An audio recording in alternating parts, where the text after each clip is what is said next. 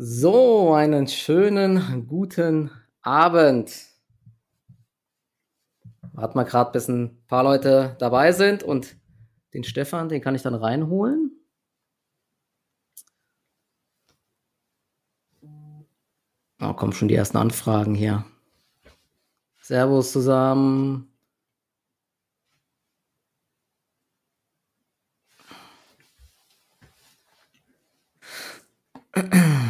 Servus Philipp.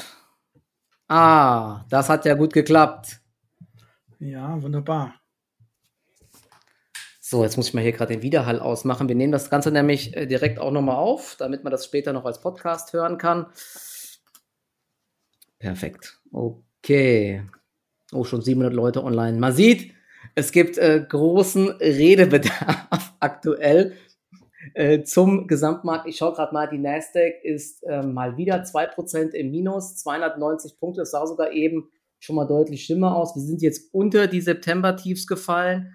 Und ich weiß nicht, das ist schon lange her, ne, als wir den letzten Stream hatten. Damals war, glaube ich, noch eitel Sonnenschein. Und ich glaube, du hattest zu so vielen Aktien gesagt damals, oh, die sind so viel zu teuer. Und äh, sind zwar tolle Unternehmen, aber du willst sie aktuell nicht kaufen. Und ich glaube, die Stimmung war damals so, vielleicht auch so ein bisschen bei mir, bin ich ganz ehrlich, ach ja, komm, lass den, lass den reden. Die Dinger, die sind richtig gut, die steigen immer weiter, ja. Und jetzt sieht man, was teilweise passiert ist. Also 30 Prozent ist ja mittlerweile noch moderates Minus bei äh, einigen Nebenwerten. Ja, es geht ja bis minus 70, minus 80 Prozent bei einer Upstart zum Beispiel. Ich glaube, die hatten letztes Mal auch besprochen. Die Aktie ist heute auch nochmal Thema. Also wir haben wirklich so viele äh, Rückfragen oder so viele Anfragen von Aktien. Ich glaube, wir können nur einen kleinen Teil durchgehen von den ganzen Sachen. Aber erstmal so allgemein die Frage, Stefan, wie geht's dir und was sagst du zum Gesamtmarkt eigentlich? Bist du da jetzt irgendwie schon extrem auf der Kaufseite oder was sagst du zur FED und zur Zinsentwicklung? Interessiert dich das? Ähm, also erstmal muss ich sagen, es ist gar nicht so schön, wenn man immer Recht behält. Also ich behalte, weiß Gott, nicht immer Recht, aber äh, das war ja irgendwo absehbar, dass es irgendwann mal diese äh, Börse als Einbahnstraße zu Ende sein müsste. Und ähm, das ist jetzt passiert. Ja, und dann wird jetzt natürlich gesagt, und es ist ja auch richtig, das Umfeld verändert sich und es wird Zinserhöhungen geben. Ähm, aber nee, auf deine Frage, so große Rolle spielt es für mich nicht. Klar, äh, in dem Moment, äh, wenn das Geld, äh, also die Geldbeschaffung teurer wird, die Zinsen steigen, dann ist es noch wichtiger, Werte im Portfolio zu haben, die Cash generieren und sich nicht weiteres Geld fürs Wachstum besorgen müssen. Aber ähm, ich habe ja immer schon eine Vorliebe für Unternehmen, die zumindest vom Cashflow her im positiven Bereich sind. Also für mich macht es jetzt in der Auswahl keinen so großen Unterschied. Für mich ist viel, viel wichtiger die Bewertung. Und die Bewertung dieser Wachstumsunternehmen, die war ja vom Vierteljahr, als wir beide das letzte Mal, glaube ich, geredet haben, äh, meistens jenseits von Gut und Böse. Ich musste ja mein Hightech Stock Picking Wikifolio, was ja gleichzeitig mein Musterportfolio ist, ähm, eigentlich schon lange Zeit radikal umbauen, weg von Wachstumswerten ähm, ich hatte ja kaum einen High-Growth-Wert noch drin am Schluss, äh, weil ich die alle verkauft mhm. hatte. Äh, was im Nachhinein jetzt gut ist. Ähm, aber ähm, ja, also jetzt äh, sieht es natürlich wieder anders aus. Ähm, ich schaue mir die Bewertungen regel regelmäßig natürlich an. Ähm, aber dass ich jetzt aggressiv auf der Käuferseite stehe, auch nicht, weil die besten Unternehmen sind mir immer noch zu teuer. Mhm. Ähm, Habe ich jetzt gerade am Wochenende einen Blogbeitrag veröffentlicht, so eine Watchlist von mir mit den Unternehmen, die ich am liebsten kaufen würde zu einer vernünftigen Bewertung, also Cloud-Aktien, SaaS-Aktien. Ist immer noch äh, Enterprise Value Sales Verhältnisse von 30 aufwärts bei vielen mhm. Unternehmen. Äh, das ist immer noch äh, viel zu teuer. Also wenn diese Unternehmen sich nochmal halbieren, durchaus möglich, dann sind sie attraktiv. Aber das heißt nicht, dass es jetzt keine attraktiven Werte gibt. Äh, zu einigen von denen kommen wir ja jetzt gleich. Weil mhm. tatsächlich, mhm. ich ähm, habe mich ja getraut, in meiner Story, äh, vorgestern war es, glaube ich, gefragt, äh, über welche Aktien sollen wir heute reden. Ähm, ich muss mich jetzt schon entschuldigen, dass äh, wir sicherlich nicht ansatzweise über alles werden reden können. Ich habe ja. echt hu hunderte von Nachrichten bekommen. Wir haben jetzt mal 10, 12 rausgesucht, äh, die wirklich sehr oft genannt wurden. Ähm, und über die werden wir jetzt schwerpunktmäßig reden. Und ähm, ja, andere äh, Sachen werden sicherlich hinten runterfallen, was mir leid tut, aber äh, wir könnten ja. hier stundenlang reden.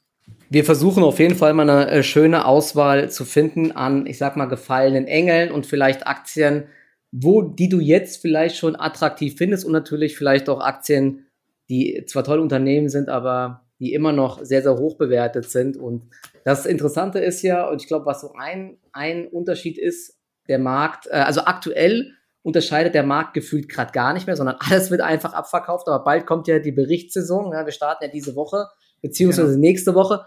Und dann kann es natürlich sein, dass der Markt merkt, hey, okay, diese Aktie wurde massiv abverkauft äh, und das läuft operativ weiter so gut und dann gibt's halt einen riesen Pop nach oben. Ne? Das kann natürlich passieren, aber darauf jetzt im Vorfeld zu spekulieren, ist halt, ist, ist halt echt schwer, weil der Schuss kann in beide Richtungen losgehen. Es kann eben auch nochmal minus 20 Prozent geben. Das ist alles möglich. Also es wird extreme Volatilitäten geben jetzt äh, mhm. in der Quartalsberichterstattung, absolut.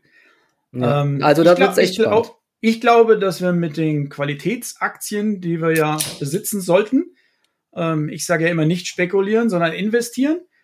Und ähm, wer die richtigen Aktien hat, äh, die in der realen Welt äh, jetzt eben schon mehr wert sind, als der Aktienkurs aussagt, das wird dann wieder offenbar durch die Quartalsberichte. Und äh, wenn die nicht enttäuschen, äh, dann kann es da auch schnell mal an einem Tag 20 Prozent aufwärts gehen. Bei den hochbewerteten Cloud-Aktien zum Beispiel, ähm, wenn es da aber nur geringe ähm, Reduktionen oder Enttäuschungen beim Wachstum gibt, äh, oder auch zum Beispiel der Cashflow schlechter ausfällt als erwartet, dann kann es da auch schnell mal weitere 20, 30 Prozent an einem Tag runtergehen. Ich denke, damit muss man rechnen. Das wird eine spannende Zeit jetzt in den nächsten Wochen. Ja, zumal jetzt ja, glaube ich, diese ganzen Vorjahresvergleiche oder jetzt ist es zumindest so, dass es diese ganze Corona-Geschichte so lange abge abgehakt ist und die Wachstumsraten werden vielleicht bei der ein oder anderen, äh, beim einen oder anderen Unternehmen deutlich absacken, ja, und dementsprechend sind ja auch solche Aktien wie Roku, ne, die habe ich mir auch nochmal aufgeschrieben, sind ja richtig zerlegt worden und die sind ja wirklich im freien Fall, aber können wir auch nochmal drauf eingehen, da ist ja unter anderem Katie Wood ordentlich am Zukaufen, die ist ja gefühlt bei jeder Aktie, die in den Boden gerammt wird auf der Käuferseite. Ich bin echt mal gespannt, äh, wann es dort einen Rebound gibt bei der einen oder anderen Aktie. Bei einer Aktie ist sie ja auch dabei, die hatten wir jetzt auch ähm, hier auf der Liste. Ich glaube, die fandest du auch schon die ganze Zeit so ein bisschen interessant. Das ist Coinbase die hat's jetzt auch zerlegt, wahrscheinlich weil der Kryptomarkt ordentlich unter Druck ist. Aber ähm, sie wollen ja jetzt auch ein NFT, äh in NFT-Börsen, äh, nee, nicht Börsen, das ist ein NFT-Marketplace aufbauen, äh, ähnlich wie die, äh, wie äh, Open, wie heißt das? Open Sea heißt das, ne, genau. Äh, hast du die Aktie jetzt schon im Depot oder äh, was sagst du dazu? Coinbase habe ich schon seit äh, einem halben Jahr vielleicht im Musterportfolio, ja, im Wikifolio. Ähm, also ist das klassische Thema. Ähm, ich bin der Meinung, man sollte sich nicht an der Kryptospekulation beteiligen, sondern den führenden Verkäufer in diesem Goldrausch der Schaufeln äh, bildlich gesprochen haben. Und das ist für mich Coinbase. Ähm, kurzfristig korreliert der Coinbase-Kurs natürlich mit den Kryptokursen. Und wenn die bergab gehen, äh, dann macht Coinbase äh, weniger Gewinn und ähm, deswegen leidet der Kurs. Jetzt war hier ein kleiner ja. Aussetzer beim Bild. Ähm, ja. Aber ähm, ja, NFT-Marktplatz von Coinbase ist ein weiterer Kurstreiber, könnte es sein. Ähm, ich sehe es eher als Problem, wenn die Kathy Wood jetzt Coinbase im Depot hat, ähm, weil sie ist schon so ein bisschen ein äh, Kontraindikator momentan ähm, und kriegt auch ein Problem dadurch, wenn jetzt mal Abflüsse einsetzen aus ihrem Fonds, dann muss sie ja verkaufen und das kann ja. dann weiteren Druck auf die Kurse geben. Also da hat man schon einiges erlebt, dass äh, so die Lieblinge einiger Starfondsmanager dann äh, geballt unter Druck geraten. Also ich habe momentan äh, die Werte nicht so gerne im Depot, die sie im Depot hat. Insofern, ähm, ich würde mir jetzt schwer tun, einen ihrer Lieblinge ins Depot aufzunehmen. Auf der anderen Seite, ähm, ja, nur dass ich mal jetzt einer Meinung mit ihr bin, was Coinbase angeht, äh, heißt ja nicht, also warum sollte ich jetzt dann den Wert verkaufen? Ja. Mach ich natürlich, mache ich natürlich nicht. Ja, ist ja auch nicht so, dass die nur Schrott im Depot hat, ne? Aber aktuell ist es halt so, dass da auch viele gegen sie wetten. Sogar es gibt ja sogar, genau. glaube ich, äh, Hedgefonds, die äh, alle äh, alle Aktien, die sie hat, äh, auf Fallen setzen. Und ich glaube, aktuell macht sie es ja so, dass sie Tesla liquidiert, weil die äh, Aktie natürlich hochliquide ist und sich ganz gut hält und damit immer wieder andere Aktien kauft oder zumindestens die Abflüsse damit sozusagen abfedert. Aber ich finde mittlerweile, dass die ähm, dass da das, ich sag mal so, das Gummiband, so man sich vorstellen kann, dass das schon ziemlich gespannt ist bei der einen oder anderen Aktie. Ne? Die hat ja auch so Teladoc und so weiter. Die haben sich ja so zerlegt mittlerweile. Also ich kann mir schon vorstellen, dass die Aktien bald ordentlich nach oben laufen und auch der äh, Kryptomarkt, ne, der ist ja jetzt auch zuletzt massiv runtergekommen. Diese 100.000 Euro, 100.000 Dollar Kursziele beim Bitcoin zum Jahresende, die so propagiert wurden von vielen Seiten, die sind jetzt auch ganz weit weg und mittlerweile geht es ja komplett nach unten. Aber ich finde so diese Fantasie mit dem NFT-Börsenplatz, äh, äh, Marktplatz, das kann schon, also wenn das Coinbase gut hinbekommt, weil äh, Open, OpenSea ist ja auch richtig krass jetzt von den Bewertungen hochgegangen. Und was da, hast du das mal verfolgt, was da äh, ge gezahlt wird für irgendwelche äh, NFTs, das ist der absolute Wahnsinn. Also, ja, aber daran siehst du, in welchen verrückten Zeiten wir leben, oder? Also ja, das ist, äh, Dinge mit den Krypto-Punks da zum Beispiel, das ist ja, ja, genau. ist ja irre. Es ist Wahnsinn, aber gut, so ist es. Ne? Ich bin mal gespannt, äh, was das in Zukunft noch so alles bringt und äh, wie das in den Metaverses dann umgesetzt wird, wenn man seine Avatare hat, die man als NFT irgendwie gekauft hat. Ne? Das ist, ist schon sehr verrückt, aber gut. Aber findest du dann Coinbase jetzt aktuell auf dem Niveau äh, attraktiv oder kaufst du dazu oder wartest du die Quartalszahlen dort ab? Weil die werden ja wahrscheinlich jetzt auch nicht so gut sein, ne? wenn die wenn die äh, ganzen Kryptos so runtergekommen sind. Ich weiß nicht, wie dann so die Handelsaktivität dort ist. Ähm, also Coinbase-Zahlen äh, werden natürlich augenblicklich schlechter sein als, äh, ähm, wobei, im Moment, die Zahlen, die rauskommen, sind für das vierte Quartal. Am Anfang des vierten Quartals äh, waren die Kurse noch sehr, sehr gut ähm, beim Bitcoin und äh, bei, bei Ether. Ähm, aber du, ich spekuliere dann nicht auf einzelne Quartalsergebnisse. Coinbase ja. kaufe ich wirklich, weil ich glaube, ähm, auch der Brian Armstrong als CEO macht da einen hervorragenden Job. Äh, ich habe da neulich mal einen Podcast mit ihm gehört, wirklich anderthalb Stunden, wo er über die Hintergründe seiner äh, Firma gesprochen hat. Äh, ich traue dem zu, dass er insbesondere ähm, das Geschäft mit den institutionellen Anlegern äh, dass er da führend ist. Also der, der Krypto-Enabler der Banken zum Beispiel ist mhm. mit Coinbase. Das ist für mich viel, viel wichtiger, ähm, diese Umsatzquellen, als jetzt kurzfristig der Umsatz, der über den Marktplatz kommt. Was ich an Coinbase toll finde, es ist schon ein hochprofitables Unternehmen. Und ich glaube, die werden auch profitabel bleiben, selbst wenn der Bitcoin jetzt noch ein bisschen weiter korrigiert. Und das ist eine ganz andere Situation als bei diesen anderen schnell wachsenden Unternehmen, die äh, aber erstmal fürs Wachstum jede Menge Geld brauchen. Coinbase braucht kein Geld mehr, ja, da gibt es keine Verwässerung mehr. Ähm, ich glaube auch nicht, dass die anderen äh, Marktplätze das jetzt äh, die, die äh, führende Position von Coinbase ähm, als Kryptomarktplatz äh, streitig machen können. Insofern, ja, ich bin Coinbase ziemlich positiv, ähm, würde aber jetzt auch nicht aggressiv nachkaufen momentan. Ist jetzt nicht so, dass die, das ist kolossal unterbewertet sehe. Für mich ist das was, wo man jetzt langsam aber sicher eine Position aufbaut, an denen man dann in fünf Jahren vielleicht mal Spaß hat. Okay, perfekt. Bin ich mal gespannt. Also ich werde mir die Quartalzahlen auch mal anschauen. Bin da aktuell nicht investiert, finde es aber auch spannend. Da können wir ja mal gucken, äh, wenn man von äh, NFTs Richtung äh, Metaverses geht. Bei Meta bist du ja auch noch hochgewichtet, ne? Bei dir im äh, Wikifolio. Siehst du überhaupt das ganze Thema Metaverse? Wird das ein Flop? Ich glaube, äh, es gibt ja einige bekannt, äh, bekannten Personen, die sagen, die kompletten Metaverses werden ein riesen Flop. Andererseits sind ja diese Verkaufszahlen von dem Oculus, von diesen Brillen und von äh, jetzt auch die Downloadzahlen von dieser App. Und ich habe auch ein paar Freunde mal gefragt, äh, die sind davon schon begeistert, ne, von diesen äh, Oculus-Brillen. Also es muss schon richtig cool sein, aber ich selbst habe es auch noch nicht ausprobiert. Also ich sage dir ganz ehrlich, ich glaube nicht, äh, dass die Zukunft darin liegt, dass wir uns alle diese äh, VR-Brillen aufsetzen und im Metaverse hier unser Dasein fristen. ähm, auch wie Microsoft das jetzt propagiert äh, für äh, die neue Bürowelt und so weiter. Also mir reicht ein Zoom-Meeting äh, als virtuelles Erlebnis vollständig aus. Ich muss nicht da noch realitätsnäher mit äh, meinen Leuten, mit denen ich meine Geschäfte mache, am Konferenztisch sitzen. Ähm, also Metaverse bin ich generell ähm, nicht so optimistisch. Vielleicht bin ich da auch zu alt, keine Ahnung. Ja, wie viele andere. Nicht, ne? Also ich will mein Leben nicht im Metaverse verbringen, sondern in der realen Welt, sage ich dir ganz ehrlich. Auf der anderen Seite ähm, ist ja ist auch klar, dass da vieles passieren wird und äh, das ist ja gut. Mark Zuckerberg ist jetzt so weit gegangen, dass er das ganze Unternehmen umbenannt hat.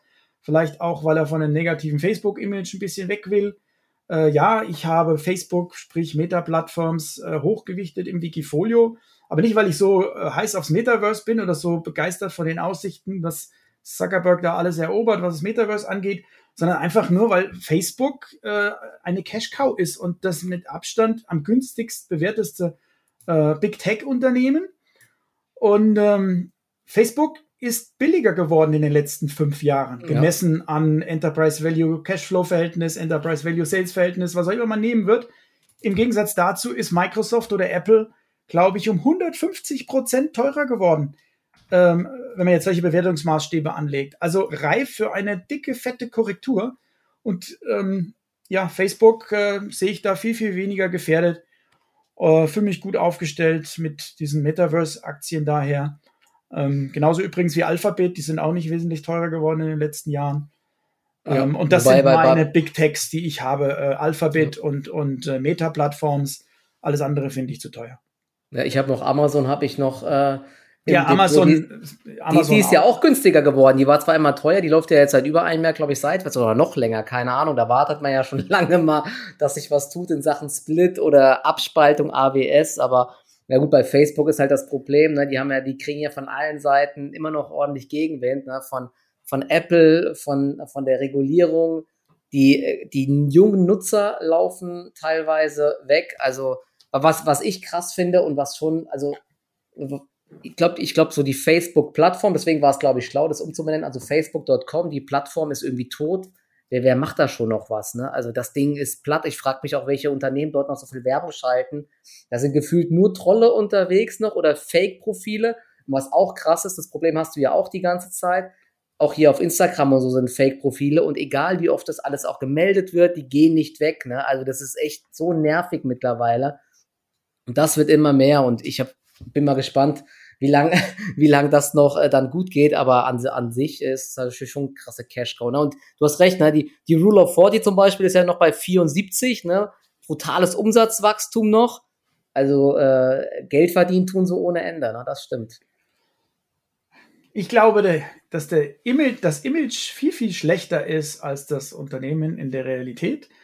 Und ähm, ja, warten wir es ab, was mit dem Metaverse wird. Ähm, ich habe ja letztes Jahr äh, vor allem darauf gesetzt, dass Facebook es schafft, äh, eben digitales Zahlungssystem auf die Beine zu stellen. Ähm, das ist, glaube ich, ein größtes Problem, dass äh, das Image so schlecht ist, dass auch die Regulatoren weltweit so eine Angst vor Zuckerberg haben äh, und alles verbieten, was bei anderen Firmen vielleicht durchgehen würde. Ja, also ist ja fast unvorstellbar, dass Facebook noch mal eine größere Übernahme macht. Ja, Deswegen, also finde ich auch, aber Alphabet komischerweise, die werden aktuell nicht so angegriffen, obwohl sie ja eigentlich auch eine riesige ja. Marktmacht haben und Microsoft auch nicht. Irgendwie kriegt alles aktuell Meta ab, aber ja, das, vielleicht ist es ja auch eine Chance. Ne? Also die Aktie hält sich ja auch ganz gut, ne? Wenn man das vergleicht zu anderen Aktien. ganz genau, schon, äh, ganz genau. Also ich, für mich ist es auch eine gute Halteposition. Ich werde da jetzt auch nicht neu einsteigen und so, aber gibt es auch keinen Grund, die Aktie zu verkaufen für mich deswegen. Ähm, ja, und genau, hier schreibt auch jemand mit WhatsApp, ne? Die, die, da wurde ja auch noch gar nichts gemacht in Sachen Monetarisierung. Wobei, ich merke die ersten Leute, die auf Signal umstell, umstellen, ne? kennst du den äh, Messenger? Da kannst du sogar äh, Kryptos hin und her schicken oder äh, bezahlen und so mit. Ne? Hat ja mehr Privatsphäre. Habe ich schon so die ersten Kontakte jetzt auch in Signal. Bin mal gespannt, das muss man auch beobachten, ob WhatsApp nicht vielleicht jetzt doch irgendwie so ein bisschen das Wasser abgegraben gegraben bekommt. Also ich habe äh, auch diese Leute im Bekanntenkreis, die mich überzeugen wollten, hier komm nach Signal, ähm, wieder mal nach dem letzten Datenschutzskandal war das, glaube ich. Ja, genau. Ähm, ja, dann gehen ein paar Leute nach Signal, aber ähm, das, die große Stärke von WhatsApp ist ja, oder von Messenger, äh, der Facebook-Tools jedenfalls, es sind alle da. Ja. Und ja. Ähm, dauerhaft das alle, diese Apps alle zu löschen, das bringt dann kaum einer. Also ich habe die ersten wieder, die jetzt dann doch mir wieder ihren äh, WhatsApp-Kontakt geschickt haben, weil sie doch wieder da sind. Ja. Ähm, ich denke, ja, diese Netzwerkeffekte sind einfach ähm, völlig unterschätzt immer noch. Also wenn ich mir die Bewertungen angucke, jetzt von Meta-Plattforms äh, und anderen Unternehmen und auch wie viel mehr eine Apple zum Beispiel jetzt wert ist als Facebook, ist ja, glaube ich, Faktor 5 oder so, äh, die Apple ja. jetzt teurer ist. Ähm, ja, also das, ich glaube, äh, dass der Apple kolossal überschätzt ist. Es ist klar, hat sich da der Umsatzmix verbessert und es geht jetzt mehr in Richtung Services und weniger in Richtung Hardwareverkäufe aber es ist nach wie vor die hundertprozentige Abhängigkeit vom iPhone. Ja, auch die ja. Services, die sind nur so lange gut, wie die iPhone-Verkäufe gut sind. Ja. Also, ähm, also, ja, ich habe kein Apple, ich habe stattdessen Meta-Plattforms und ich fühle mich wohl dabei. Ja, mal sehen, was was Apple mit seiner äh, VR-Brille da macht. Aber mir ist die Aktie jetzt auch zu teuer wieder gelaufen. Ich bin leider auch bei Apple nicht dabei, aber wenn man sie hat, kann man sie natürlich auch behalten. Ne? Genau. Dann können wir ja mal, äh, können wir ja mal äh, weiterschauen. Du hast ja, ich glaube, wir haben letztes Mal schon über Landing Club gesprochen. Das ist ja ähm, eine Plattform mit einer künstlichen Intelligenz oder mit Algorithmen, die äh, dann relativ schnell, ich glaube innerhalb von Sekunden entscheidet, ob jemand einen, einen Kredit bekommt oder nicht. Und Kredite sind ja in den USA, ich glaube, um ein Vielfaches wichtiger als hier in Deutschland, weil da läuft ja so viel über Kredite und die sorgen eben auch dafür, dass die Kredite teilweise günstiger werden, weil sie irgendwie anscheinend bessere Funktionen haben als normale Banken, um das einschätzen zu können. Und die sind ja brutal gewachsen, ähnlich wie Upstart. Beide Aktien sind aber jetzt deutlich zurückgekommen. Und ich weiß nicht, hat, hat es auch irgendwelche Auswirkungen jetzt, dass die Zinsen weiter steigen, dass es dann, dass die Verbraucherkredite teilweise teurer werden und dass es dann ja theoretisch noch wichtiger wird, zu schauen, gute, äh, gute Finanzierungsmöglichkeiten zu bekommen mit Krediten. Ne? Also eigentlich müssten die ja dann irgendwie mittelfristig sogar davon profitieren, wenn, äh, wenn die äh, Verbraucherkredite und so weiter teurer werden. Und die letzten Zahlen zu den Verbraucherkrediten, ich glaube aus den USA, die waren wieder deutlich höher als erwartet. Also die äh, Damen und Herren in den USA verschulden sich äh, noch stärker als erwartet. Ne? Und das geht immer weiter dort. Ja, ähm, also es ist super interessant jetzt, äh, das zu beobachten, was um, um Landing Club herum passiert und vor allen Dingen im Vergleich auch zu Upstart. Ähm, Upstart ist ja, du hast eben gesagt, es ist eine Plattform äh, im Zusammenhang mit Landing Club. Die reine Softwareplattform, das ist ja das Geschäftsmodell von Upstart, nicht von Landing Club. Landing Club äh, ist ja seit einem Jahr jetzt eine Bank, ja, was ja. es auch unheimlich schwer macht zu bewerten. Ähm, mich hat, äh, ja, also beim, beim Aktienguide zum Beispiel haben wir riesige Probleme mit den Zahlen für Landing Club, weil es war ein Softwareunternehmen oder ein, ein Peer, eine Peer-to-Peer-Kreditplattform äh, irgendwann mal in grauer Vorzeit. Äh, dann hat sich das Geschäftsmodell gedreht. Sie haben eine Bank gekauft und jetzt sind sie plötzlich eine, eine Bank, ähm, was natürlich bedeutet, äh, dass die üblichen Kennzahlen, mit denen wir ein Softwareunternehmen bewertet, gar nicht mehr äh, relevant sind. Ja, also du, wenn du die Bilanz anguckst, da stecken jetzt plötzlich zwei Milliarden Dollar drin, die aber die Einlagen der Kunden sind. Mhm. Ja, das kann ich ja nicht beim Berechnung des Enterprise Value Sales-Verhältnisse mhm. zum Beispiel äh, vernünftig heranziehen. Also soll heißen, ähm, nicht nur wir, die ganze Welt hat Probleme, Landing Club ähm, zu bewerten mit den einfachsten Kennzahlen. Also man müsste jetzt bewerten wie eine Bank, äh, dann aber tut man dem Unternehmen wieder Unrecht, weil enorme Werte drinstecken in äh, dieser Technologie, in dieser Plattform, in den Netzwerkeffekten, in dem IP, der künstlichen Intelligenz und so weiter. Also für mich ist das eine der spannendsten Stories momentan. Kaum einer kann es richtig fassen, kann richtig, von, richtig fundamental analysieren. Ähm, man sieht jetzt nur, Linden Club hat sich im Kurs auch halbiert, wie äh, diese ganzen Softwarefirmen auch. Mhm. Wenn man aber den Kursverlauf mal ein bisschen längerfristig betrachtet, äh, seit einem Jahr nur hat sich ja Landing Club verdoppelt im Wert. Ja. Ähm, vor zwei Jahren, glaube ich, für, seit zwei Jahren vervierfacht oder so. Also ja, ich, hier sieht man, man sieht noch den ja. Aufwärtstrend, würde ich sagen. Ne? Also genau. Das, der, der, dieser letzte Hype, der war vielleicht auch so ein bisschen zu groß. Ne? Die hat zweimal, na, ich, ich erinnere mich noch ganz gut, die hat ja zweimal nach Quartalszahlen so riesige Gaps gemacht einfach. Ne? So ist wurden, das. Ja, und die wurden jetzt beide ja. auch wieder geschlossen fast. Ja, so, deswegen, eine. Aber jetzt haben wir eine andere Situation mit den Zinssteigerungen. Ja, und du hast ja ganz richtig gesagt, es könnte ja auch so wirken, wie du äh, gerade beschrieben hast. Ist aber Spekulation. Ähm, man kann einiges lesen, was gesagt wurde. Ja, auch das Management glaubt nicht, äh, dass es eine Zinssteigerung unbedingt negativ ist fürs Geschäft. Aber letztendlich, die können viel erzählen. Es kommt jetzt darauf an, ähm, was dann rauskommt. Ähm, deswegen, ich bin bei kaum einem Unternehmen so gespannt auf die Quartalszahlen wie bei Lending Club. Auch ich wage da kaum zu prognostizieren, äh, wie das ausgeht. Ich weiß nur eins, äh, die Marktkapitalisierung, um jetzt mal bewusst Market Cap zu nennen und nicht Enterprise mhm. Value, liegt bei zwei Milliarden ungefähr. Es ja. ist die in den USA größte äh, Plattform für diese Zwecke. Es ist ein riesengroßer Markt. Ähm, ich glaube, die Technologie ist nicht schlechter als die von Upstart. Upstart zum Beispiel ist ja noch viel stärker gefallen im Kurs. Ich glaube, die haben sich ja. mittlerweile fast geviertelt. Ja, ähm, von, von 400 Dollar auf 108 Dollar. Das muss genau, also die haben sich geviertelt, während sich seit, seit, no, seit November, seit November, das ist wirklich unfassbar, oder? Und es gab, gab keine schlechten Nachrichten oder so, ja. einfach geviertelt. Aber Michael, Upstart hat immer noch 9 Milliarden Kapitalisierung gegenüber ja. 2 Milliarden bei Lending Club. Und ja. deswegen äh, bin ich mir relativ sicher, warum ich in Lending Club investiert bin und nicht in Upstart. Wobei ich sagen muss, Upstart hat eigentlich das bessere Geschäftsmodell, äh, also wenn ich besser sage, das besser skalierbare Geschäftsmodell. Ähm, Upstart auf dem Niveau unter 10 Milliarden halte ich auch schon wieder für interessant. Aber ähm, ja, also ich, ich bin sehr, sehr optimistisch, was Landing Club angeht. Lassen wir es dabei. Ja, also äh, nur mal kurz, wieso die äh, Upstart-Aktie so stark gestiegen war.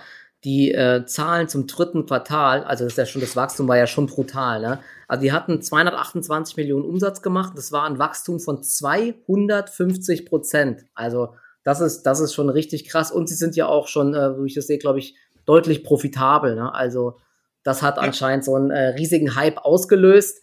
Aber es war eben, also was waren das dann? 40 Milliarden MCAP für 228 Millionen Dollar Umsatz. Das ist halt auch einfach, einfach äh, richtig, ja. äh, also richtig Up übertrieben. Upstart wird eben jetzt auch interessant äh, nach herkömmlichen äh, Value-Maßstäben. Also äh, Verhältnis Enterprise Value zu Free Cash Flow. Äh, kann ich mhm. übrigens jedem nur empfehlen. Jeder von euch, äh, hier gucken gerade 1500 Leute zu, der immer noch hauptsächlich mit dem Kurs-Gewinn-Verhältnis arbeitet. Ich will jetzt ein bisschen provokativ sprechen. Vergesst das KGV, schaut stattdessen auf das Verhältnis von Enterprise Value zum Free Cash Flow. Ihr werdet euch wundern, was da manchmal für Unterschiede sind. Äh, bei vielen Unternehmen ist es auch eine sehr ähnliche Kennzahl, aber gerade bei Hightech und äh, stark wachsenden Unternehmen ist oftmals ein riesengroßer Unterschied. Die machen ja offenbar oftmals noch gar keinen Nettogewinn, sondern dass man KGV noch gar nicht ausrechnen kann. Mhm. Deswegen sind wir aber trotzdem jetzt oftmals schon in Regionen von einem äh, Multiplen von 20 zum Cashflow.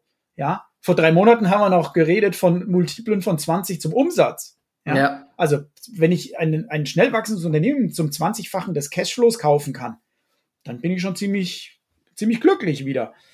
Aber ähm, was, was sind so für dich so gute Verhältnisse bei Enterprise Value, Cashflow? Kommt das, guckst du da auch nach Branchen oder ich sehe jetzt, du gerade hier zum Beispiel Upstart steht hier noch mit äh, 37 zum Beispiel. Ist das für dich dann schon äh, interessant? Also eigentlich bei so einem stark wachsenden Unternehmen hört sich das ja schon einigermaßen vernünftig wieder an, oder? Ich meine, ja, wenn das Unternehmen weiter dreistellig wächst, ja, das ist ja der Wahnsinn. Das wird es nicht, ja. Diese Wachstumsraten, dreistelligen Wachstumsraten sind vorbei. Meinst du, aber so schnell?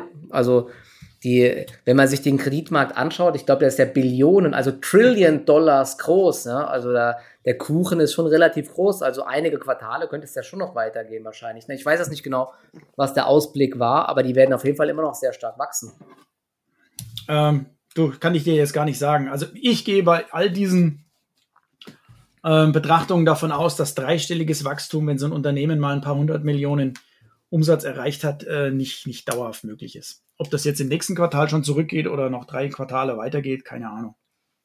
Okay, bin mal gespannt. Also bei Upstart schaue ich ganz genau auf die Quartalszahlen. Das ist für mich aber auch so ein Kandidat neben Landing Club, den ich mir vielleicht ins Langfristdepot mal reinpacke, auch wenn es natürlich teuer ist und spekulativ ist. Aber ja, wie gesagt, der Kreditmarkt in den USA, der ist so riesig einfach. Und wenn die wirklich einführender Player äh, werden und weiter so stark wachsen, ja, schauen wir mal. Also finde ich auf jeden Fall auch ist ganz interessant. absolut stimme ich dir zu. Ja.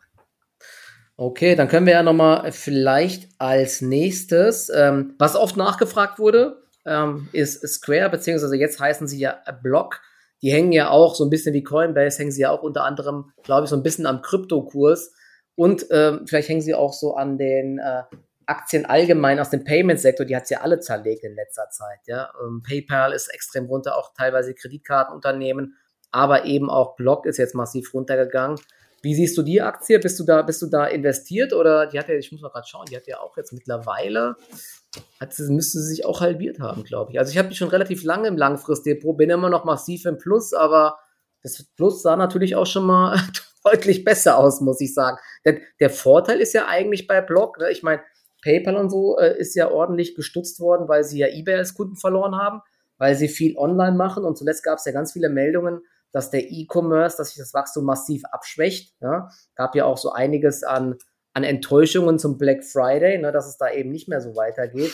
Aber Block hat ja eben auch noch diese ganzen Kartenlesegeräte im normalen Retail-Bereich. Also eigentlich könnten die ja so ein bisschen auch vom Reopening profitieren, aber irgendwie die Aktie macht nichts, oder?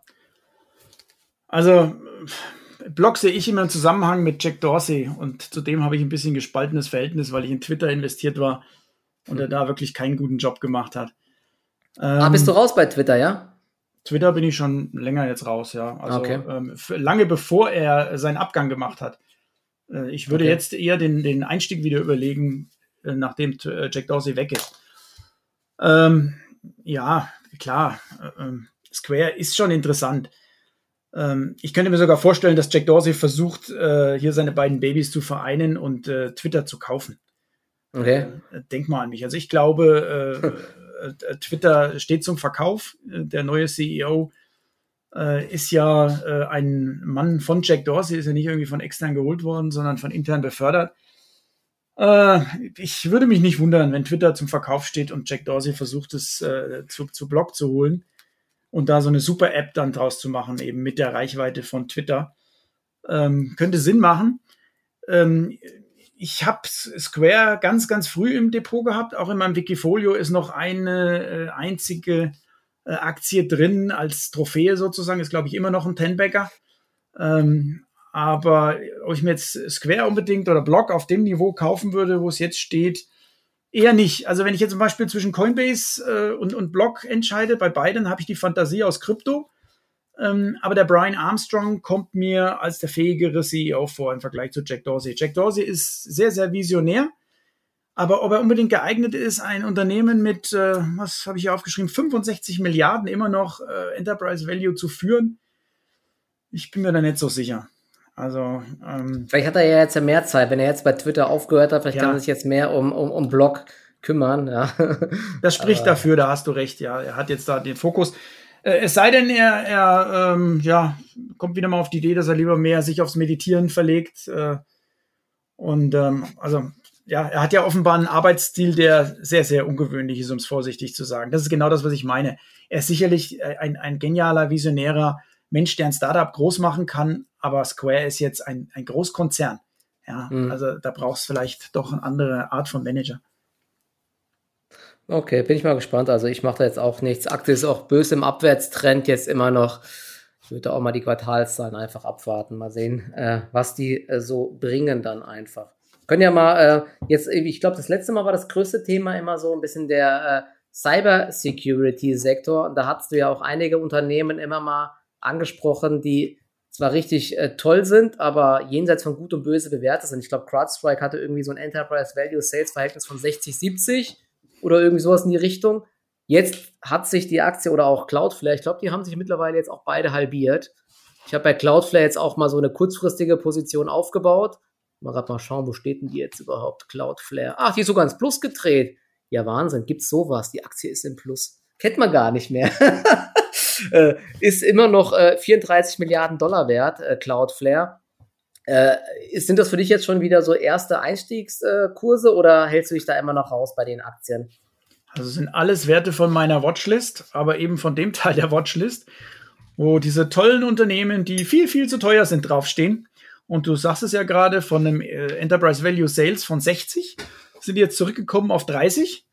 Ähm, aber es ist ja nicht so, dass die sich jetzt äh, ähm, vom Umsatz her verdoppeln jedes Jahr. Ich glaube, Cloudflare Flair liegt bei 50 Prozent Wachstum, was ja. aller Ehren wert ist. Ja, das ist ein fantastisches organisches Wachstum.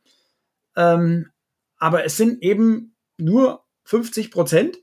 Ähm, wenn ich jetzt sicher bin oder wäre, dass dieses 50 Prozent Wachstum die nächsten fünf Jahre so weitergeht, ja, dann ist das äh, alles prima. Dann ist auch das Enterprise Value Sales Verhältnis von 30 in Ordnung, weil das geht dann runter irgendwann auf auf äh, einstellige äh, ja. äh, EV-Sales-Verhältnisse. Ähm, ich bin mir da aber nicht so sicher. Kein Mensch weiß doch, wie das äh, weitergeht mit der Umsatzentwicklung und all den tollen neuen Produkten, äh, die Cloudflare da jetzt anbietet, um AWS aggressiv anzug anzugreifen. Ja, ähm, die, ich kenne die Story, die Story ist toll, ähm, aber keiner braucht doch glauben, dass Amazon sich das einfach so gefallen lässt. Ähm, das heißt, in dem Moment, wenn die Cloudflare ernst nehmen, werden die reagieren äh, mit ihrem Pricing, äh, mit anderen äh, ähm, ja, Möglichkeiten, die sie haben. Also soll heißen, Enterprise Value Sales Verhältnis von 30 würde ich nie bezahlen für so ein Unternehmen. Ist mir viel zu risikoreich. Da verpasse ich lieber mal einen Ten-Bagger. Das kann durchaus sein. Ja, wenn mhm. ähm, Cloudflare da jetzt den Durchbruch schafft und tatsächlich hier die nächste AWS wird, ähm, klar, dann habe ich einen Tenbagger verpasst. Aber die Wahrscheinlichkeit, dass es anders kommt und dass sich Cloudflare weiter halbiert, äh, nochmal, ähm, ist durchaus auch da. Und ähm, ja, für mich ist das spekulativ und ich bin nicht davon überzeugt, dass Cloudflare heute auf dem realen Markt für Unternehmen außerhalb der Börse äh, deutlich mehr wert ist als das, für das sie jetzt gehandelt werden. Also lasse ich einfach die Finger davon und bleibe an der Seitenlinie. Was, was sind denn für dich solche äh, guten äh, Verhältnisse Enterprise Value Sales bei solchen äh, SaaS-Unternehmen, die sagen wir mal, mit 50 äh, Prozent wachsen oder wenn das Verhältnis, wenn das wenn Umsatzwachstum vielleicht auf 30, 35 Prozent zurückgeht, was würdest du da für ein äh, Enterprise Value Sales Verhältnis zahlen, dass du sagst, okay, jetzt wird sie interessant. Ist es dann ein 30er oder 20er oder wo wird es interessant? Ähm, ich habe das mal zusammengeschrieben sogar. Ähm, okay. Äh, ähm, ich habe also kann man auf meinem Blog nachlesen. Ähm, wer das erste Mal hier mir so zuhör zuhört und Lust hat, ähm, da mal in meine Strategie einzutauchen. Ich habe ein kleines E-Book verfasst, kann man sich auf meinem Blog runterladen. Ähm, da stehen das unter anderem auch drin. Ähm, das ist so aus meiner Vergangenheit als Softwareunternehmer. Was ähm, war man da im Bereich, so bei Übernahmen von kleineren Firmen bereit zu zahlen oder auch Private Equity Investoren? Was sind die bereit zu zahlen? Das sind in der Regel einstellige äh, Enterprise Value Sales Verhältnisse. Wenn es ein, ein gutes Umsatzstrom ist, also wiederkehrender Umsatzstrom, hohe Bruttomargen, dann kann das schon mal ähm, das Zehnfache sein, aber nicht das Dreißigfache. Wenn sowas zustande kommt, äh, hier, natürlich gibt es auch Unternehmensübernahmen zum 20-fachen äh, Sales. Ja, wenn wieder eine, eine SAP mal der Meinung ist, sie wollen ein Unternehmen unbedingt haben oder eine Salesforce. Äh, Mark Benioff äh, kann nachts nicht schlafen, weil er äh, unbedingt Slack haben will äh, dann zahlt er auch mal den 25-prozentigen Sales. Ähm, aber das sind dann wirklich strategische Akquisitionen, ähm, nicht weil das Unternehmen oder der, der äh, Cashflow so viel wert ist in dem Moment, sondern nur weil es, weil ähm, aus irgendwelchen strategischen Gründen äh, der Übernehmende der Meinung ist, äh, er muss das jetzt unbedingt haben und es ist für ihn in der Situation so viel wert. Ähm, darauf würde ich aber nie spekulieren. Ich, ich habe auch gerne als Plan B irgendeine Übernahmefantasie bei meinen Werten aber es ist für mich nie der alleinige Investment Case. Und äh, deswegen Cloudflare äh, zum 30-fachen des Umsatzes ist äh, viel zu teuer. Okay, ja, die, also die Analystenschätzungen, aber wie gesagt, du hast recht, das ist natürlich schwer zu sagen. Die sagen jetzt für letztes Jahr 2021 650 Millionen Umsatz. Dieses Jahr soll es auf 889 Millionen hochgehen und 2023 auf 1,2 Milliarden. Ja, danach, danach sogar 1,7 Milliarden. Also das Wachstum äh, soll sehr hoch bleiben, aber klar, da kann so viel du, passieren. Das, das glaube ich dir gerne. Dann sind wir aber schon, was hast du gesagt, 2024? Ja. Und wir haben immer noch weniger als, als, als zwei Milliarden. Ähm, und wie viel soll das heute wert sein? Äh, ja, immer noch äh, paar, paar 30 Milliarden oder so? 33 Milliarden, genau. Also hallo, ähm, ich mhm. glaube, wir haben. Und sie machen ja noch keinen Gewinn halt, ne? Das ist natürlich auch krass. Ne? Und deswegen ist die Aktie, glaube ich, auch aktuell so abgeschmiert, weil alle Aktien, die noch gar keine Gewinne machen, die wurden jetzt wegen den Zinserhöhungsgeschichten äh, noch stärker abgestraft. Und Unternehmen, die starke Cashflows haben, die halten sich ja ganz gut. Ne? Deswegen, äh, das ist, na, äh, es ist, genau. äh, kann, genau. kann natürlich immer noch weiter runtergehen. Ne? Und äh, bei CrowdStrike, ich glaube, die wachsen ja sogar noch schneller. Die hatten nicht über 60% Wachstum sogar im letzten Quartal, aber ich glaube, die ist mindestens genauso teuer gewesen. Ich muss gerade mal schauen. Hast du, hast du die äh, äh, schon im Blick oder ist die dir auch viel zu teuer noch? Also, ähm, ich beschäftige mich momentan tatsächlich mit ganz anderen Aktien. Äh, okay. Das Thema Cyber Security war ja teilweise echt hoch bewertet, äh, hoch gewichtet bei mir. Ich hatte ja äh, Syscaler, ähm, CrowdStrike eben, ähm, tolle Gewinne gemacht damit, mich dann verabschiedet. Ich habe jetzt noch Qualys, ähm, mhm. ist meine Cyber Security Story. Die sind eben zum Enterprise Value Sales Verhältnis von 10 ungefähr bewertet. Wachsen natürlich viel, viel äh, weniger, also wachsen weniger als 20 Prozent, so 15 Prozent mhm. ungefähr im Jahr. Ähm, aber die machen 40 Prozent Cashflow-Marge. 40 Prozent. Ja, okay. So, und das sind für mich die Aktien, ähm, ja, wenn jetzt die Zinsen steigen, ähm, Cashflow wieder mehr wert ist, ähm, und dann nur eine geringfügige Erhöhung des Wachstums von, sagen wir mal, im letzten Jahr war es, glaube ich, eher 12 Prozent, dieses Jahr 15 Prozent, lass es nächstes Jahr 18 Prozent sein, in einem positiven Szenario. Bei 40 Prozent, ähm, wenn Sie die Cashflow-Marge einigermaßen halten können und das Wachstum, steigern, äh, dann kann so eine Aktie, ähm, ja, ich will jetzt nicht sagen abgehen, äh, äh das wird kein äh, äh, äh, Multibagger. Aber ich bin in solchen Zeiten wie jetzt froh, wenn ich eine, einen Investment Case analysiere, der mir relativ äh, wahrscheinlich macht, ähm, dass die Aktie nächstes Jahr 20 Prozent teurer ist und vielleicht in drei Jahren 50 Prozent höher steht als heute. Klar, ähm, würde jetzt jeder sagen, ach, der Waldhauser, der ist wieder so konservativ und der macht doch 30 Prozent im Jahr mit seinem Wikifolio oder jetzt gerade noch 25 auf die letzten fünf Jahre im Schnitt. Ähm, wie will er mit solchen Aktien ähm, das schaffen?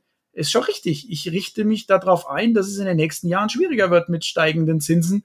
Ähm, und wenn das äh, kostenlose Geld äh, ähm, ja nicht mehr fließt, äh, dann muss man auch mal mit 15 Prozent im Jahr zufrieden sein. Aber hallo, ähm, auf welchem hohen Niveau jammern wir denn hier rum? Ja, ja, also das stimmt. Wobei Qualis ja sich echt gut gehalten hat. Ne? Schreit ne? einer, wir, jung, wir sind jung und brauchen das Geld, schreibt einer auf, als Kommentar. ja, das stimmt. Ich ja, kann mich also noch erinnern, wie das war, gehalten. als man jung war. Okay, oh alles klar. Also dann äh, halten muss man den Aktien mal fern. Ich weiß nicht, äh, willst du noch über, ich werde noch so viele Aktien auf der Liste. Was, welche Aktien, mit welchen Aktien beschäftigst du dich denn aktuell, dass wir das mal vielleicht sehen? Was findest du denn aktuell interessant? Also weit oben auf meiner Liste, äh, weil es vielleicht auch einer der großen Verlierer ist, sollte man noch was dazu sagen, ist Kompass. Mhm. Äh, das ist diese Immobilienmakler-Plattform aus den USA. Ähm, die habe ich äh, auch im Wikifolio, nicht besonders hoch gewichtet, aber mit einem fetten Verlust. Das ist die einzige Aktie, die da deutlich im Minus liegt. Da musste ich auch das erste Mal gemäß meiner Rule of 30 äh, hier einen Nachkauf tätigen. Also ich habe ja so eine, äh, keine Stoppkurse, aber die eiserne Regel, wenn ein äh, Buchverluste von 30 Prozent in irgendeinem Wert sind, zwinge ich mich zur Entscheidung. Entweder Verkauf, glattstellen oder aber ähm, nachkaufen und damit mhm. äh, eben ähm, verbilligen und die Buchverluste auf äh, deutlich unter minus 30 Prozent wieder absenken. In dem Fall habe ich mich äh, fürs Nachkaufen entschieden. Ähm, das Unternehmen hat gerade noch einen Wert von 3,3 Milliarden und vorbörslich war es schon mehr als doppelt so teuer. Also die mhm. sind auch erst seit ungefähr einem Jahr an der Börse. Es gibt auch gute Gründe, warum sie so unter Druck sind. Also ein Großaktionär ist zum Beispiel Softbank, so ähnlich wie mit Casey Wood. Ah. Ja, also alle die Unternehmen, wo Softbank äh, fett drin ist, äh, haben momentan allein schon deswegen ähm, unheimlich äh, zu knabbern. Ähm, mhm. Ähm, aber nur weil jetzt ein ungeliebter Großaktionär da ist, ähm, der selber Probleme hat, das spricht ja noch nicht unbedingt gegen das Unternehmen. Mhm. Also ich, ich halte recht viel von diesem jungen CEO, ähm, der bei Kompass am, am Ruder ist. Der hat selber zu 18 Dollar die Aktie nachgekauft und jetzt stehen wir bei weniger als die Hälfte. Also, 8,54 Dollar Grad. Ja, ja, genau. Also ist es auch unheimlich schwer vorherzusagen, wie das weitergeht. Ähm, ich bin auf der einen Seite positiv, auf der anderen Seite muss man vorsichtig sein. Die Börsenhistorie ist einfach noch zu kurz. Ähm, die haben im letzten Quartal 100 Millionen Nettoverlust ausgewiesen. Und dann ist die Aktie richtig abgerauscht. Das kann ich natürlich glaube, da, da, da ist der Hund begraben, ne? Aktuell. Das habe ich ja gesagt vorhin. Genau. Alle Unternehmen, die aktuell Geld verbrennen, die werden in den Boden gerammt. Und zwar so vom Feinsten einfach. Das stimmt. Und ich glaube, das sind tatsächlich auch viele Algorithmen, die da traden. Ähm, wo tatsächlich, es kommt ein Quartalsergebnis und da wird unterm Strich steht was Negatives und dann wird die Aktie verkauft.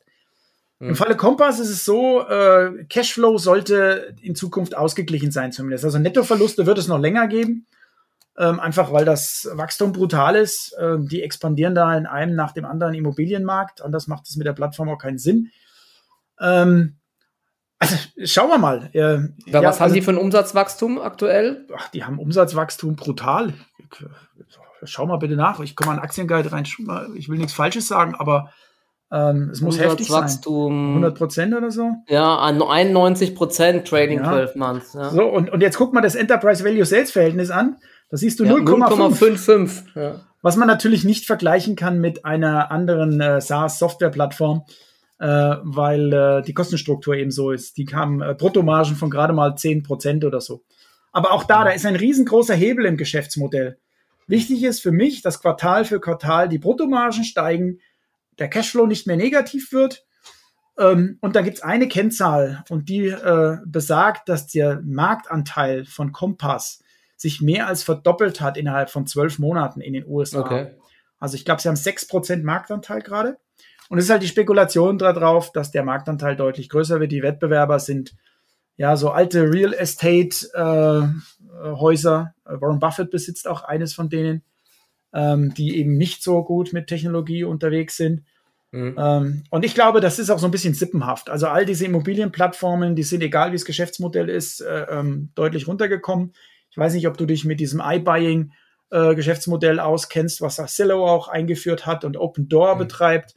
Äh, da gab es ja tatsächlich äh, Firmen, die waren der Meinung, mit dem billigen Geld, sie kaufen diese Häuser, die auf dem Markt sind, einfach alle auf und renovieren die ein bisschen und verkaufen ah. sie äh, wesentlich teurer wieder. Das, was das man auch so ein bisschen als Privatanle als Privatinvestor mal probiert, so habe ich früher auch mal überlegt, sowas zu machen mit ein paar Wohnungen. Ja, das, sowas, ne? das sind äh, ja, äh, also das geht alles super gut, solange Immobilienpreise steigen. Ja. Aber ist natürlich viel zu kapitalintensiv, das im großen Stil zu betreiben, ähm, gerade weil äh, der Immobilienmarkt eben zyklisch ist.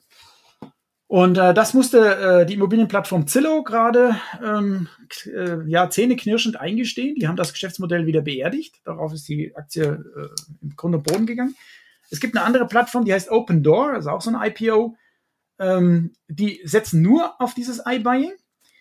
Ah, okay. Ähm, bin gespannt, wie das ausgeht. Ähm, Kompass hat da das konservativere Geschäftsmodell. Die sind also eine Plattform für Makler und kaufen nicht selber eben die Häuser, sondern vermitteln diese nur. Und ähm, ich halte das für, für gesünder und ähm, ja, schauen wir mal. Also Kompass ist gerade mal auf die Watchlist gesetzt. Kompass ja. ist mit Sicherheit mein spekuliert, spekulativster Wert im Wikifolio, muss ich ganz ehrlich sagen. Also okay. ist gut, dass wir jetzt darüber geredet haben, sollten aber auch nicht zu viel darüber reden oder äh, sagen. Mhm. Es ist hochspekulativ. Die machen Verluste und es kann auch aus so sein, dass ich da daneben liege. Aber das wissen wir in zwei drei Jahren. Genau, äh, genau. Schauen wir mal die Quartalszahlen an. Könnte ja auch so ein Kandidat sein, wo es dann richtig nach oben poppt, wenn es gut aussieht oder nach unten, wenn sie weiter viel Geld verbrennen oder irgendwie unter so den Erwartungen. Ne? Genau. Das ist halt, das kann genau. in beide Richtungen gehen. Genau. Oh, jetzt haben wir schon äh, noch 15 Minütchen Zeit. Äh, hast du noch irgendwas anderes, über das du äh, sonst sprechen willst? Wir haben ja noch einiges auf der Liste. Was, was hast also, du noch so? Was findest du noch interessant? Ganz hoch auf der Hitliste stand äh, Palantir. Ich ja. war nie in, noch nie in Palantir investiert und ich habe auch noch nie über Palantir geschrieben oder sonst was. Ich frage mich, warum schreiben alle Leute, äh, äh, was ich möge was zu Palantir sagen. Ich habe tatsächlich eine sehr starke Meinung zu Palantir, die ich aber noch nie von mir gegeben habe. Ähm, also ich, ich bin so, ja nicht positiv zu sein, sonst hättest du ja die Aktie. also ich bin, ich bin da super kritisch, äh, einfach weil ich, ich verstehe es nicht. Ich habe es versucht mhm. zu verstehen, ähm, aber ich höre immer nur, ja, das ist alles hochgeheim und wir haben die ganz tollen Millionen und äh, Aufträge, äh, was 800 Millionen, glaube ich, war der letzte Regierungsauftrag der USA schwer.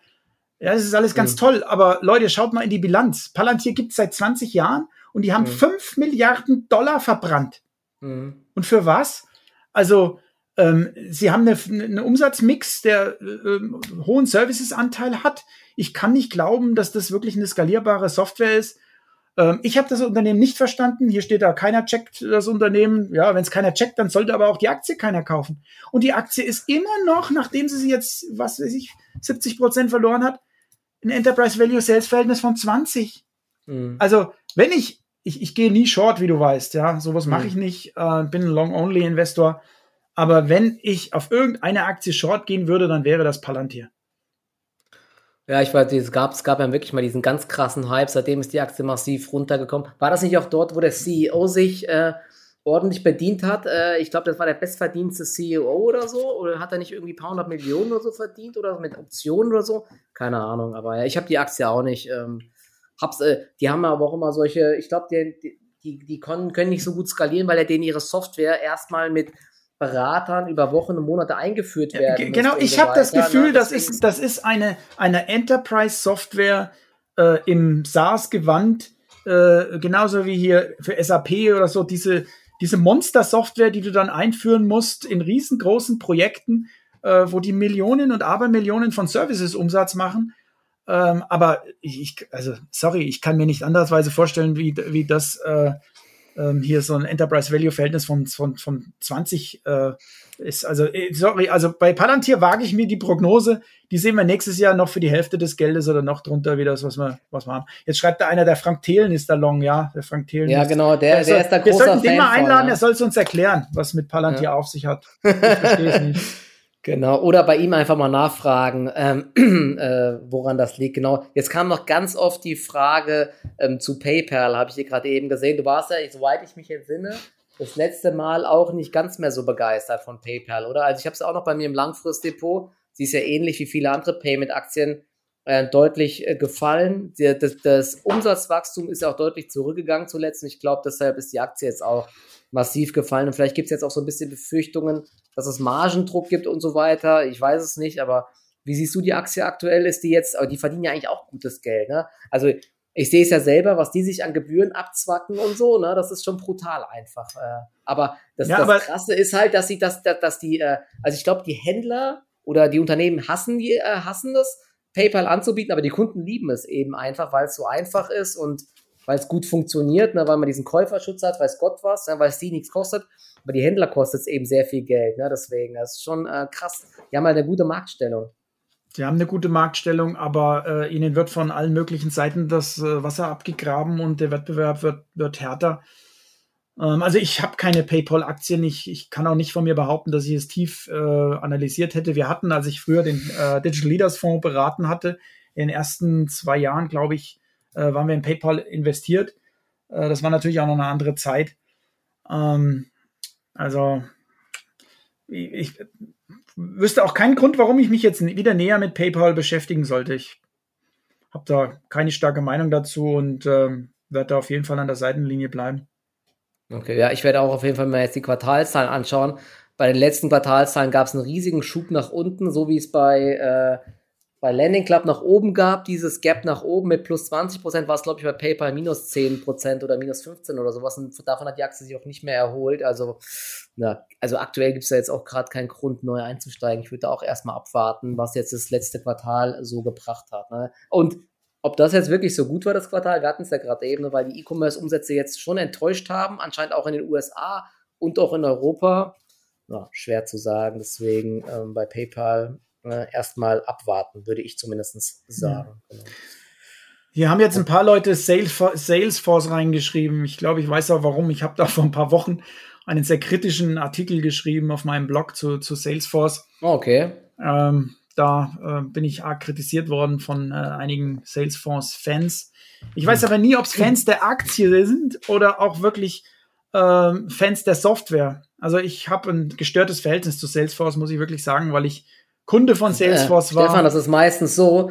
Man wird dann immer sehr oft kritisiert, das sind halt Leute, die die Aktie im Depot haben und dann, es ist halt immer so, obwohl es 0,0 Gründe gibt, da fühlt man, fühlen sich Leute immer sehr schnell ähm, persönlich angegriffen oder so. Es geht sogar teilweise so weit, dass wenn man eine Aktie nicht im Depot hat, nicht mal was Negatives sagt, dass das schon reicht. Wieso hast du nicht das und das so ungefähr? Selbst dann fühlen sich Leute schon angegriffen, aber das ist halt einfach so. Ne? Wenn man eine Aktie im Depot hat und jemand sagt was Negatives, dann ja. finden es viele Leute einfach nicht gut. Also das aber, Hauptargument von mir, also eigentlich habe ich zwei Argumente. Erstens, die Kunden hassen Salesforce. Das behaupte ich jetzt einfach mal. Ähm, ich war Kunde ich würde nie wieder äh, in meinem Unternehmen, wenn ich da was zu sagen habe, Salesforce einführen. Viel zu okay, kompliziert. Krass. Es gibt viel tollere ähm, ähm, Alternativen. Es gab ja viele Jahre gar keine Alternative zu Salesforce und deswegen mussten die Leute es benutzen und einführen, genauso wie SAP. Ähm, heute gibt es die Alternativen. Äh, die Kunden versuchen von Salesforce äh, wegzugehen, wenn sie irgendwie können. Ähm, also ich mag einfach kein Unternehmen im Depot haben, äh, was äh, die Kunden nicht lieben, sondern viele Kunden eben wieder eher auf dem Absprung sind. Ähm, und das zweite, vielleicht noch gewichtigere Argument, ähm, die großen Übernahmen von Mark Benioff der letzten Jahre, die sind ja immer größer geworden. Das, das wirkt wie eine Droge. Um die Wachstumsraten aufrechtzuerhalten, brauche ich, wenn das organische Wachstum nicht reicht, äh, eine Übernahme. Ähm, natürlich, der Cashflow ist super, die können sich das leisten. Äh, sie sind aber jetzt genauso wie früher Oracle oder SAP ähm, bekannt dafür, dass sie überhöhte Preise bezahlen für die Übernahmen. Äh, schaut euch die Bilanz mal an, wie viel äh, immaterielle Vermögensgegenstände, also sprich Goodwill aus Übernahmen in der Bilanz steht. Mhm. Es ist wirklich, also fühle ich mich nicht wohl damit, deswegen äh, Salesforce kommt bei mir nicht ins Depot, stehe ich dazu. Ähm, auch wenn es vielen nicht gefällt, weil ja, ich weiß, es gibt Kennzahlen wie äh, das Verhältnis vom Kurs-Gewinn-Verhältnis zum Growth, also äh, zum also das PEG. Pack, Rate, Pack Ratio, genau. Das, genau, Pack Ratio, wie auch immer du es nennen magst, ähm, äh, ist so eine, ich mag diese Kennzahl nicht, ja, die liegt bei weit unter, gerade hat einer geschrieben, 0,5 äh, mag sein. Ähm, ja, ist so, aber ähm, das sind alles Kennzahlen äh, auf dem Nettogewinn. Erstens, ich würde immer den Cashflow vergleichen. Der ist auch gut bei, bei Salesforce, aber so ein bisschen hinter die, in die Situation der Unternehmen reinblicken ist für mich mindestens genauso wichtig wie die reinen Zahlen. Was, was findest du vom Produkt her besser? Viele haben jetzt auch zu Recht geschrieben, die Leute hassen auch SAP, das habe ich damals auch mitbekommen. Ja. Ne? SAP fand auch jeder zu kompliziert, ja. ist auch teilweise so, ne? Ja. Das, war, das ist so, so, so kompliziert, dieses Programm einfach und so riesig mittlerweile. Ja. Was, was gibt's denn für Alternativen zu äh, viele, viele kleinere Produkte, ne, die man, äh, wo man einzelne Bereiche mit abbilden kann? Also ein, na, also für mittelständische Unternehmen, ich rede jetzt nicht unbedingt von den allergrößten Unternehmen der Welt, aber für ein Startup oder auch ein mittelständisches Unternehmen mit ein paar hundert Mitarbeitern, ich würde sogar sagen bis ein paar tausend Mitarbeiter, äh, ist HubSpot eine tolle Alternative mittlerweile. Mhm. HubSpot ist. Ja, da können wir auch noch über die Aktie kurz reden. Ja, äh, ist eine, eine, eine äh, tolle Aktie, ein, nein, ein tolles Unternehmen, aber zum jetzigen Preis kein gutes Investment mehr. War ja eines meiner Kerninvestments sogar, war vor ein, anderthalb Jahren, glaube ich, mal hochgewichtet in meinem Wikifolio. Auch bei Digital Leaders Fonds hatten wir es äh, äh, fett drin. Ähm, aber der, der Kurs war ja jenseits von Gut und Böse. Die waren ja bis auf 800 äh, Dollar, glaube ich, hoch. Und mhm. haben sie auch, haben sie auch halbiert jetzt innerhalb von ein paar Wochen. Und ich gucke gerade mal drauf, ja. Ja, genau, von 850 Dollar auf äh, unter 500. Jetzt wieder, Markt dreht übrigens gerade so ein bisschen hoch. Turnaround Tuesday kann kommen. Mal schauen. Ja, ja ich meine, also soll äh, zu HubSpot äh, nein, ich kann keine Hoffnung machen, dass der Kurssturz da vorbei ist oder dass gar, dass das jetzt wieder Kaufkurse sind. Ähm, HubSpot ist viel zu teuer gewesen. Ähm, 24 Milliarden Enterprise Value immer noch. Ähm, Enterprise Value Verhältnis äh, Sales von 20. Ähm, das ist auch kein Unternehmen, was sich jetzt mal eben in einem Jahr noch verdoppelt vom Umsatz. Die müssen froh sein, wenn sie sich bei so einer 30 Prozent äh, organisches Wachstum stabilisieren. Und das ist auch aller Ehren wert. Das ist ein High-Growth-Unternehmen. Wenn das Unternehmen eben eine gewisse Größe erreicht hat, ist es kaum noch möglich, mit 50, 60 Prozent im Jahr zu wachsen. Da gab es jetzt so eine Sonderkonjunktur durch Corona.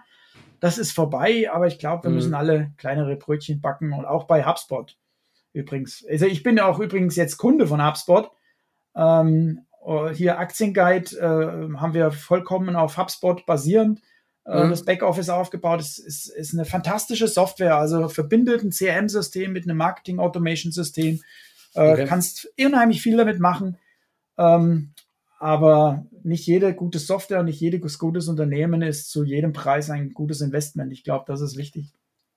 Okay, dann können wir vielleicht nochmal zum Abschluss. Hast du noch eine Meinung zu DocuSign? Die hat es ja richtig zerlegt. Ne? Da, da, war ja der Ausblick extrem schlecht. Ich weiß gar nicht, ich hatte mir darüber früher mal gesprochen. Thema digitale Unterschriften ich, und so weiter und dann Verwaltung. Die Aktie ich, ich weiß gar nicht, warum, warum war der Ausblick extrem schlecht. Es konnte doch keiner ernsthaft glauben, dass diese Corona-Sonderkonjunktur, die das mal dann auf plus 50 Prozent Wachstum katapultiert hat, ähm, ähm, dass das bestehen bleibt. Ich warte mal, ich, ich muss mal Der Markt hat es auf jeden Fall so geglaubt, aber der CEO hat, glaube ich, auch selbst gesagt irgendwann, sie sind enttäuscht, äh, dass sie da irgendwie nicht gut performt haben oder sowas, oder sie wollen irgendwas anpassen jetzt noch dass, dass sie selbst so ein bisschen enttäuscht sind mittlerweile und das äh, ist natürlich Geschmack. Auf jeden Fall hat die Aktie sich nie von diesem Gap nach unten erholt und äh, ist jetzt auch vom Hoch, hat sie sich mehr als halbiert, ne? wobei sie immer noch 25 Milliarden wert ist. Ich will dir mal was zeigen hier. Also, das ist so ein Blick, äh, drei Jahre nur. Da siehst du die vor Corona und dann kommt Corona. DocuSign kommt von einem Wachstum von 35 Prozent ungefähr. Ja? Dann kam Corona und das Wachstum ging hoch auf mal ähm, hier über 50 Prozent. So, es ist ganz normal, dass das jetzt zumindest wieder bis auf die 30 Prozent runtergeht. Und wahrscheinlich, da DocuSign in der Zwischenzeit viel größer geworden ist, werden selbst die 30 Prozent ambitioniert sein. Mhm. Ähm, ja, ich meine, ich, ich habe das Gott sei Dank ja richtig erkannt. DocuSign war hochgewichtet bei mir im Portfolio. Ich habe es fast komplett verkauft äh, mit äh, großen dreistelligen Gewinnen. Ähm, jetzt finde ich Doku sein gar nicht mehr so, so teuer. Lass mich mal angucken hier. Wo sind wir denn hier? Enterprise Value Sales Verhältnis. Hier, das, ich liebe ja diese, diese High Growth Investing Analyse bei Aktienguide, wie du weißt. Ähm, wir, wir sind jetzt von der Bewertung tatsächlich wieder hier. Da, wo wir vorher wo, waren, ja. Wo wir vorher waren, ganz genau. Das heißt, ähm, dass die Bewertung jetzt, die ist okay 35 Prozent Wachstum, mehr brauchst gar nicht mehr. Mhm. Aber ich sehe auch, das drei Jahre Minimum von dem Enterprise Value Sales Verhältnis war 8. Jetzt haben wir immer noch 13. Mhm. Also, mhm. lange Rede, kurzer Sinn. Ähm, es ist noch kein Schnäppchen. Aber äh, DocuSign verdient ja auch wirklich gutes Geld. Ähm, und DocuSign ja. ist vor allen Dingen, ähm, ich finde es unschätzbar, äh, dass das, das Tool nicht mehr wegzudenken ist. Ja, also DocuSign wird uns bestehen bleiben. DocuSign ist jetzt die Frage, wo ist der Einstiegszeitpunkt? Es kann noch viel weiter runtergehen. Aber DocuSign äh, wird es in fünf oder in zehn Jahren in führender Position am Markt noch geben. Einfach weil man heute, will man elektronisch unterschreiben, dann macht man DocuSign. Mhm. Ja, klar gibt es von Adobe eine, eine Alternative. Ja, sagen schon, viele, ja? genau, Adobe, ja. ja. Aber wer benutzt die schon? Ja, das stimmt. Also findest du DocuSign mittlerweile sogar auch wieder interessant. Ja, wir warten jetzt mal die nächsten Quartalszahlen ab. Die Aktie ist schon wieder am Tief nach diesem, nach diesem Abriss. Ja, ich glaube, Kate Wood hatte da auch mal zugekauft und dann wieder verkauft. Das habe ich auch nicht so ganz verstanden. Manchmal macht die auch ganz komische Sachen. Kauft in einen Dip rein, die Aktie fällt weiter, dann verkauft sie wieder mit Verlust. Also ganz komisch. ich kann dir sagen, die, so die, die Kathy Wood, die ist wirklich getrieben in ihrer eigenen Strategie. Die hat so ja. vielen Problemen zu kämpfen jetzt, was Abflüsse und Zuflüsse angeht, mit den Milliarden, mit denen sie jongliert.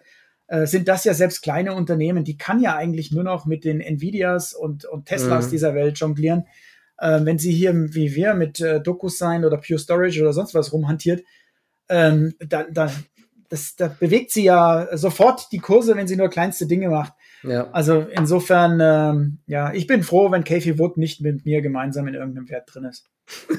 ja, aktuell tut es auf jeden Fall ordentlich weh. Na, da wird man richtig verprügelt. Vielleicht als allerletztes können wir noch mal ganz kurz auf Peloton äh, zu sprechen kommen. Bist du noch auf deinem Peloton-Bike immer am Fahren oder nur mal als kleiner Indikator oder hast du es jetzt auch verstauben lassen bei dir im Keller? Gestern war ich drauf. Ähm, jetzt im Winter bin ich wieder regelmäßig drauf. Im letzten Sommer allerdings ist es sehr wenig geworden. Und ich bin ja. auch weniger drauf, äh, jetzt, wo das Fitnessstudio wieder aufhat. Also heute war ich zum mhm. Beispiel im Fitnessstudio. Ähm, ich bin jetzt keiner, der sagt, ähm, ich habe jetzt das Peloton im Keller, deswegen kündige ich das Fitnessstudio. Ähm, mhm. Wenn ich mich entscheiden müsste, weil ich, was weiß ich, finanziell nicht die Möglichkeiten hätte, mir beides zu leisten, dann würde ich mich tatsächlich fürs Peloton entscheiden. Ähm, aber ähm, wenn du mich jetzt nach dem Investment Peloton fragst, äh, da bin ich ja schon, also äh, für mein Wikifolio war das nie drin. Mhm. Ähm, ähm, ich hätte mir nicht vorstellen können, dass es so schnell äh, so äh, bergab geht mit der Peloton-Aktie. Ich auch nicht. Ich glaube, dass Peloton jetzt ein Übernahmekandidat ist. Ich äh, glaube nicht, dass sie in zwei Jahren noch unabhängig sind. Und ich tippe auf äh, wahrscheinlich eher Nike als Apple als, als strategischer Käufer. Ich denke, Nike wird auch gut passen. Ist ja? eher eine Übernahmespekulation jetzt. Vielleicht, ja, sogar, also die, vielleicht sogar Adidas. Ja. ja, also die letzten, die haben sich ja echt verzockt. Ne? Kapitalerhöhung haben sie, glaube ich, gemacht am, äh, am Tief. Äh, fast dann äh, hatten sie viel zu viel Lagerbestand anscheinend jetzt irgendwie aufgebaut. Und es gab ja auch noch glaube ich, Meldungen, dass sie jetzt irgendwelche Entwicklungen einstellen, weil sie äh, zu, zu hohe Kosten haben und so weiter. Und jetzt, jetzt hauen sie ihre Bikes raus mit riesigen Rabatten. Also, und gleichzeitig äh, gehen alle Leute wieder eher ins Fitnessstudio. Krass, ne? Also, ja, ja die sind, sind 11 Milliarden sind sie noch wert, ne? Also, eigentlich gar nicht mehr so teuer, aber ah, das Subscription-Business ist auch noch gut gestiegen zuletzt. Ja, also ich, ne? ich, glaube, ich glaube nicht, dass Peloton am Ende des Tages für, für unter äh, den jetzigen Preisen verkauft wird. Also ich glaube, Paletten wird verkauft werden. Ich glaube nicht, äh, dass Paletten sehr günstig sein wird. Also wenn ich Apple wäre, würde ich versuchen, Paletten zu kaufen. Ja, also ähm, die wäre eine äh, tolle Kombination. Apple hätte in einem Schlag das Health-Segment für sich entschieden, denke ich. Ja, Aber ja, das war eigentlich ja und 11 Milliarden, gut mit, mit einem, mit einem äh, Aufschlag, vielleicht würden sie dann 15 Milliarden zahlen. Was verdienen die im Quartal? Das verdienen die doch in ein paar Wochen so viel Geld mittlerweile. Ne? Das ist, äh, äh, ist schon absoluter Wahnsinn. Jo. Naja. So. Okay. Haben wir es wieder geschafft für heute, oder? Wir stehen zwar noch ganz ja, perfekt. viele Aktien Wir konnten leider wieder nicht alles durchsprechen, äh, aber äh, sehr, sehr vieles. Die nächsten Sachen haben wir vorhin schon kurz besprochen. Vielleicht machen wir auch einfach mal einen kleinen Podcast dann kann man nochmal die Sachen alle durchsprechen, die wir jetzt nicht geschafft haben. Ja, mega, dass so viele Leute auf jeden Fall dabei waren von euch. Ne? Ich glaube, das war ja fast Rekord hier, 1500. Also für uns war es, glaube ich, Rekord. Ich habe irgendwann 1500 gesehen, ja. Ja, ja, genau. Jetzt sind ein paar rüber zum lieben Markus Koch, der wahrscheinlich gerade berichtet, dass die Nasdaq sich vom Tief erholt und nur noch 0,87 Prozent im Minus ist. Also ein paar Aktien drehen ins Plus. Mal schauen, ob das anhält. Hier bin ich oh. wieder mal froh, dass ich nicht jeden Tag hier so wie du die Kurse beobachte, sondern ich ja. jetzt in den Feierabend, während du wahrscheinlich noch eine Abendschicht hast. Ich, ich gucke noch ein bisschen jetzt, genau. Also, danke also, euch, gell? Und Tschüss. bis zum nächsten Mal. Ciao, ciao. Bis dann. Ciao.